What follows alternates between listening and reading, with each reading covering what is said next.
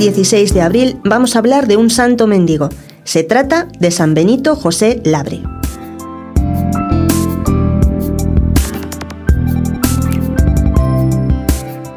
Benito José Labre nació en Bolonia, Francia, en 1748. Era el mayor de los 15 hijos de un librero acomodado. Ya a los 12 años ponía como cabecera para dormir una tabla, y desde los 16 hasta su muerte durmió siempre en el duro suelo. Sus padres lo colocaron a estudiar junto a un tío sacerdote, el padre Santiago, para que bajo su paternal y sabia dirección se preparase al sacerdocio. Este padre Santiago le daba todo a los pobres y la gente le llamaba el nuevo San Vicente. Murió por atender a enfermos de peste y entonces Benito José se propuso entrar en algún convento para dedicarse totalmente a la oración, al silencio y la penitencia.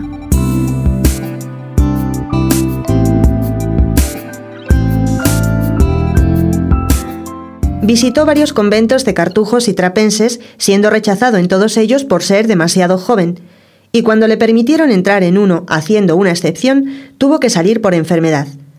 Benito acató humildemente la voluntad de Dios y abandonó el convento. Desde entonces empezó una vida poco común. Se propuso conseguir la santidad siendo un perpetuo mendigo, un peregrino errante, de santuario en santuario. Visitó los santuarios más famosos de Europa, a pie, descalzo, pidiendo limosna, vestido como un pordiosero y dedicándose únicamente a rezar, meditar y hacer penitencia. En su pobre morral llevaba únicamente la imitación de Cristo y un devocionario para leer los salmos y otras oraciones. Sobre su camisa remendada llevaba un escapulario y un crucifijo.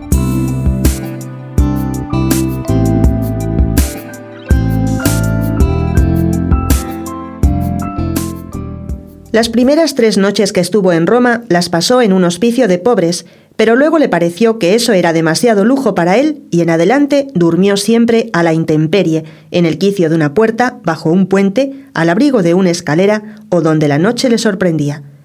Las personas al verlo sentían desprecio por él y muchos orgullosos hasta le tenían asco.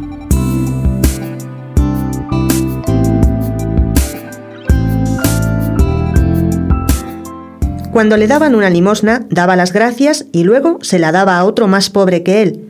No faltó quien le apalease y diese patadas en la noche, tomándolo por un perro, tal era su delgadez, o por un ladrón. Él callaba y ofrecía todo. Cuando oraba ante el Santísimo Sacramento o ante un crucifijo, se le pasaban las horas sin darse cuenta, y a veces se elevaba varios centímetros por los aires. Era un gran devoto de la Virgen.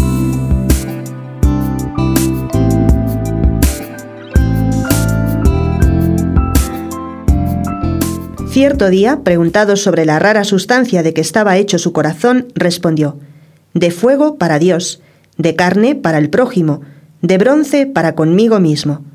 A principios de la cuaresma de 1783 adquirió un violento resfriado y el miércoles santo, mientras rezaba en un templo, cayó desmayado.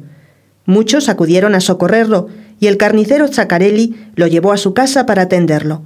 Recibió la extrema unción y a la una de la mañana, mientras las campanas de Roma repicaban el anuncio de la salve, Benito José Labre pasó a la eternidad.